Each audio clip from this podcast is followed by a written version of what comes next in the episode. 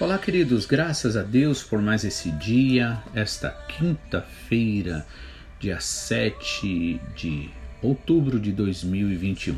Que o Senhor abençoe seu dia, que você seja cheio da graça e do Espírito Santo e assim o nome do Senhor seja glorificado na tua vida. Amém? Eu gostaria de dar continuidade no nosso livro de Atos, a partir do eh, capítulo 8, a partir do versículo 26, que fala sobre Filipe e o eunuco. Né? Vamos então ver aqui a partir do versículo 26. Diz o seguinte: E o anjo do Senhor falou a Filipe, dizendo: Levanta-te e vai para a banda do sul, ao caminho que desce de Jerusalém para Gaza, que está que está deserta. E levantou-se e foi, e eis que um homem etíope, eunuco, mordomo mor, de Candace, rainha dos etíopes, o qual era superintendente de todos os seus tesouros e tinha ido a Jerusalém para a adoração. Regressava e, assentado no seu carro, lia o profeta Isaías. E disse o Espírito Santo a Filipe: Chega-te e ajunta-te a esse carro. E correndo Filipe ouviu que lia o profeta Isaías e disse: Entendes tu o que lês? E ele disse: Como poderei entender se alguém não me ensinar? E rogou a Filipe que subisse e, se, e com ele se assentasse. E o lugar da escritura que li era este: Foi levado como a ovelha para o matadouro, e como está muda a, ou está mudo o cordeiro diante do que os, o tosquia, assim não abriu a sua boca. Na sua humilhação foi tirado o seu julgamento, e quem contará a sua geração? Porque a sua vida é tirada da terra. E o eunuco então perguntou a Filipe: Rogo-te, de que de quem diz isto o profeta, de si mesmo ou de outro? Então Filipe, abrindo a sua boca e, começando nesta escritura, lhe anunciou a Jesus. E indo eles a caminho, chegaram ao pé de, de água e disse o eunuco: Eis aqui água, que impede que eu seja batizado? E disse Filipe: É lícito, se creres de todo o coração. E respondendo, ele disse: Creio que Jesus Cristo é o Filho de Deus. E mandou parar o carro e desceram ambos a água, tanto Filipe como o eunuco, e Filipe o batizou. E quando saíram da água, o Espírito do Senhor arrebatou a Filipe e não ouviu mais o eunuco, e jubiloso continuou seu caminho. E Felipe se achou em Azoto, e indo, passando, anunciava o evangelho em todas as cidades até que chegasse a Cesareia. Aqui mais uma demonstração do poder do Espírito Santo, mais uma demonstração do propósito do Espírito Santo. Né? Primeiro o que nós temos que o anjo do Senhor falou a Filipe, né? E dá ali a ele uma ordem, uma ordem. Os anjos, a Bíblia diz, eles servem, né, a nós, né? O Senhor os disponibilizou para servir a nós, para nos ajudar nesta caminhada espiritual. Mas é importante lembrar que o anjo do Senhor, ele sempre que é, vem comunicar, na verdade, ele sempre vai dar instruções diretas, ordens diretas. Como nesse caso aqui, o anjo do Senhor falou a Filipe dizendo: Levanta-te e vai para a banda do sul, ao caminho que desce de Jerusalém para Gaza, que está deserta. Né? Assim como também nós veremos no capítulo 10, quando é, o anjo do Senhor aparece ali para Cornélio, que está ele é um homem desejoso por Deus, busca Deus de verdade, e o Senhor manda ali um anjo que dá também uma ordem direta para ele. Só que a ordem que é dada é que vá até a casa de Pedro, pois Pedro vai falar sobre o evangelho. Então, uma das coisas importantes a se aprender neste, é, nestas passagens que fala sobre os anjos é notar que eles, na verdade, eles não ensinam sobre doutrina. Né? Quando o Senhor os envia para nos ajudar, é sempre com uma orientação é, prática, né? Ou com uma mensagem que o Senhor dá, por exemplo, de promessa, como ali para Maria, quando ela se achou grávida, também falando sobre a prima dela. Né? No entanto, o anjo ele não fala sobre doutrina, ele não fala sobre aquilo que é fundamental hum, é, na questão do ensinamento do Evangelho. Né? Isso também é importante lembrar o que o apóstolo Paulo diz, que ainda que vier né, um, um anjo desça do céu né, pregando outro evangelho, né, seja considerado maldição.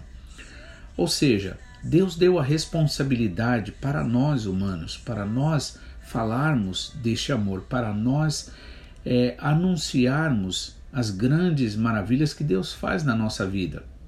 Então, é, isso é importante, por quê? Porque muitas vezes as pessoas dizem ter é, revelações sobre anjos, né? e muitas vezes revelações que contrariam a palavra. Outra coisa importante notar: quando as coisas é do inimigo, normalmente só fala coisa ruim, coisa que dá medo, né? É tipo sempre alguma coisa que tende a enfraquecer a fé da pessoa. O objetivo da palavra de Deus é fortalecer a fé. Portanto, é importante nós notarmos isso para que a gente não venha aceitar, em nome da espiritualidade, algo que na verdade não é do Senhor.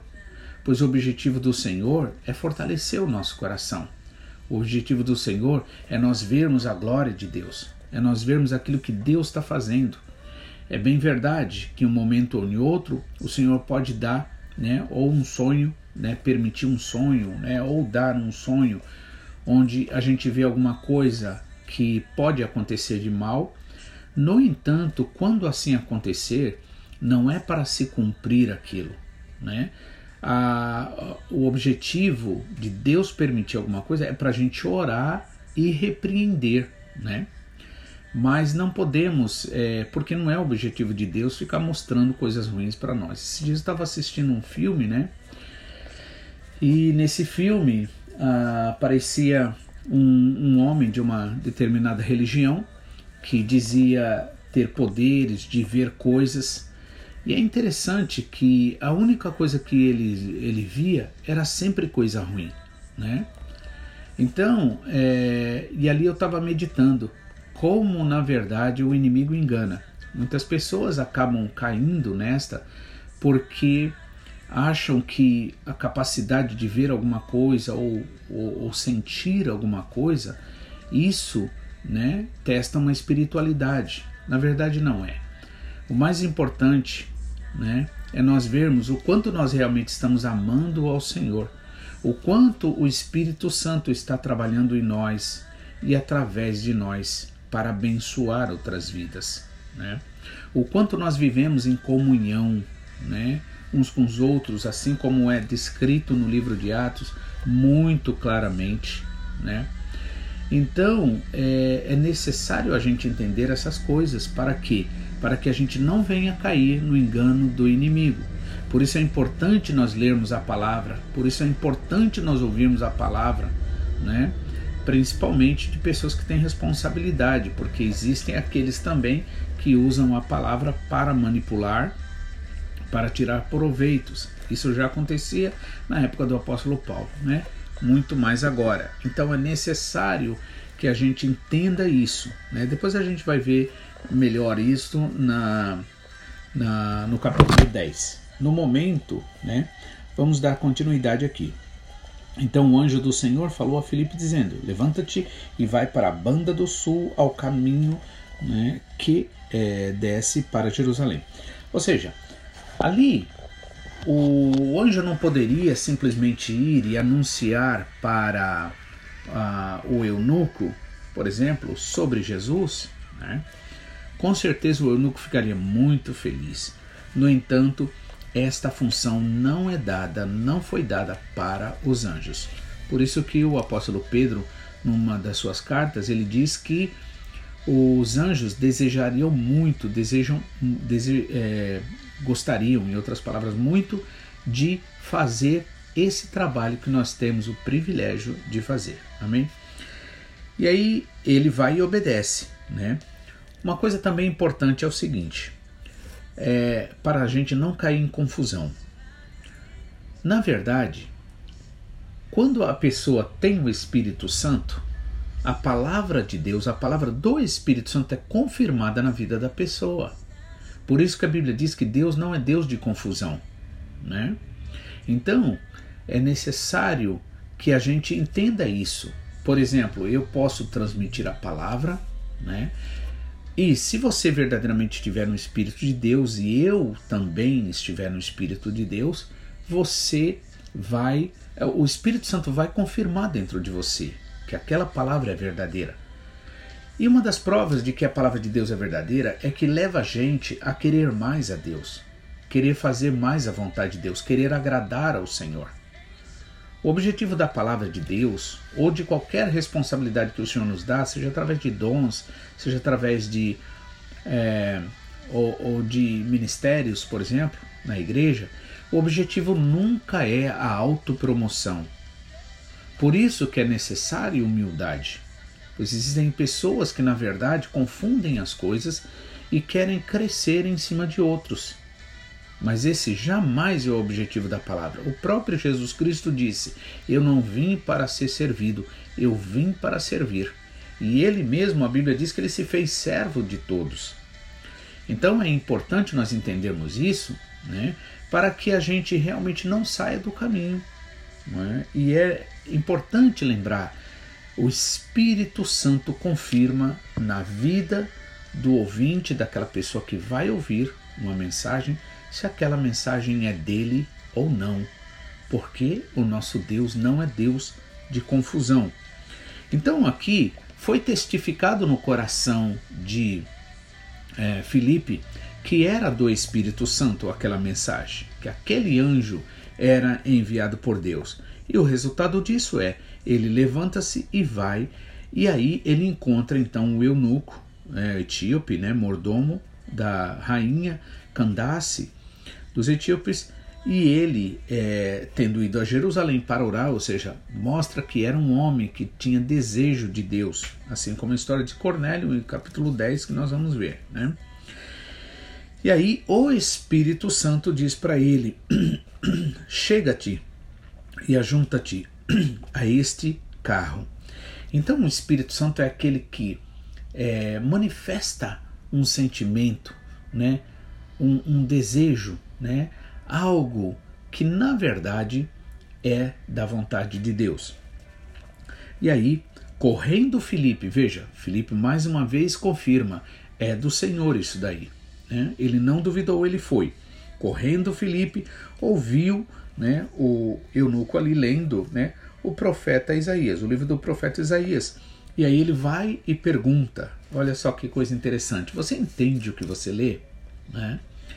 Quer dizer, aqui a gente vê é, como Deus usa a gente com sabedoria, pode usar a gente com sabedoria. Usou a Felipe ali com sabedoria, simplesmente com uma pergunta: Você entende o que está lendo?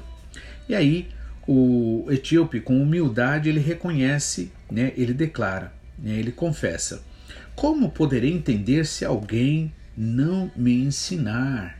Né? Por isso que Jesus Cristo disse para nós é, anunciarmos o Evangelho, pregar o Evangelho para as pessoas, né?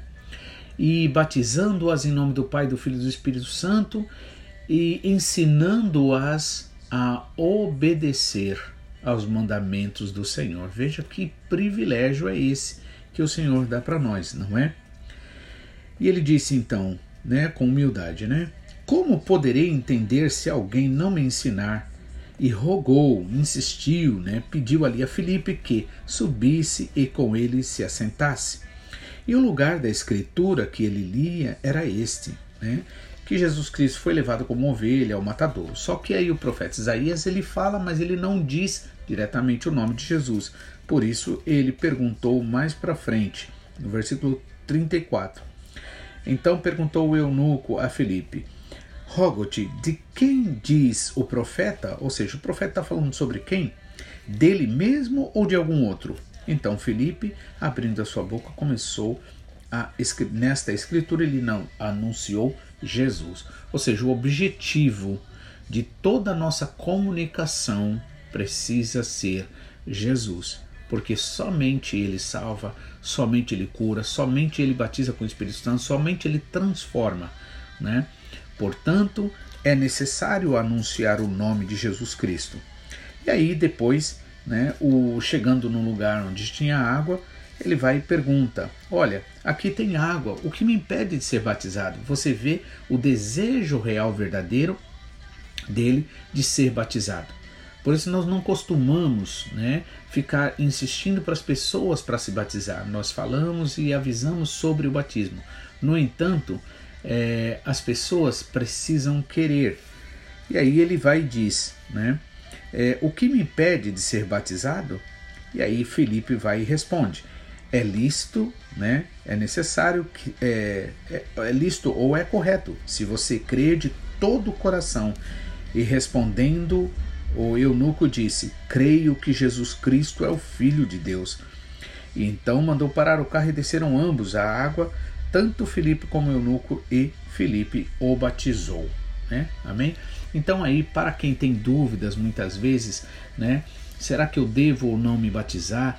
Qual é a necessidade? Primeiro, um desejo verdadeiro sobre Deus, sobre fazer a vontade do Senhor, né? Crer que Jesus Cristo é o Filho de Deus, né? E aí realmente de livre e espontânea vontade ser batizado. Então, você que de repente ainda não é batizado, muitas vezes a pessoa pensa: ah, eu, eu devo me batizar quando eu parar de fazer isso, parar de fazer aquilo, parar de fazer aquilo outro. Né? Olha, a transformação ela vem com o tempo. Né? Deus trabalha muitas vezes sim, de uma forma milagrosa, dependendo da vontade dele, né? daquilo que seja a vontade dele. No entanto, é, a, ver, a conversão ela se dá aos poucos, né? a verdadeira conversão ela se dá aos poucos. Assim como uma criança quando nasce, ela é um bebezinho e precisa de cuidados, né? Então, assim também é aquele que deseja fazer a vontade de Deus, aquele que deseja, né, se batizar, né? Quando a gente se batiza, isso não nos impede de pecar muitas vezes. A Bíblia diz que se nós dissermos que não temos pecado, somos mentirosos e a palavra de Deus não está em nós. Mas se confessarmos, ou seja, se admitirmos os nossos pecados, o Senhor é fiel e poderoso para nos perdoar. Né? Por ele colocou um advogado que é o Senhor Jesus Cristo. Mas com certeza, esse desejo de querer fazer a vontade de Deus, esse desejo de amar a Deus, de buscar em Deus a transformação, a santificação, né, se consagrar ao Senhor, isto é um requisito básico para que você seja batizado. E aí, depois então de saírem da água, versículo 39 diz: o Espírito o arrebatou, o Espírito Santo arrebatou a Filipe e o eunuco não o mais viu, mas seguiu seu caminho, feliz, jubiloso, porque viu o poder de Deus e fez algo que era tão importante ter sido feito, que era se batizar. E aí Felipe se acha então numa cidade ali de Israel chamado Azoto, e indo passando anunciava o evangelho em todas as cidades, até que chegou a Cesareia. Amém? Que Deus assim também te abençoe, que Deus te use, que Deus te proteja, que realmente você possa cada dia mais querer ser mais e mais cheio do Espírito Santo e viver na comunhão com o povo de Deus conforme a vontade do Espírito Santo, em nome de Jesus. Que Deus abençoe. Fique então com a bênção do Senhor, que você realmente possa fazer a vontade do Senhor. Amém? Pois a alegria do Senhor é a nossa força. Que Deus abençoe, em nome de Jesus.